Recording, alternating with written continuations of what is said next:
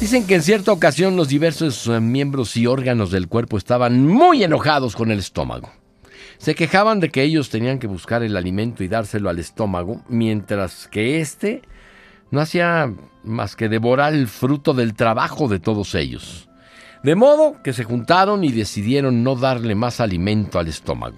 Las manos dejaron de llevarlo a la boca, los dientes dejaron de masticarlo, la garganta dejó de tragar, pensaban que con ello obligarían al estómago a rendir pleitesía a los demás órganos y reconocer su valía en el cuerpo. Pero lo único que consiguieron fue debilitar al cuerpo, hasta el punto de que todos ellos se vieron en auténtico peligro de muerte. De este modo fueron ellos en definitiva los que aprendieron la lección de que al ayudarse unos con otros, en realidad están trabajando por su propio bienestar. Se trata de labor en equipo. Todo lo que hagamos por los demás en realidad lo hacemos por nosotros mismos. Partidos políticos, diputados, ya no se peleen por México, mejor peleen por México. Vamos todos en una misma dirección por el bien de todos.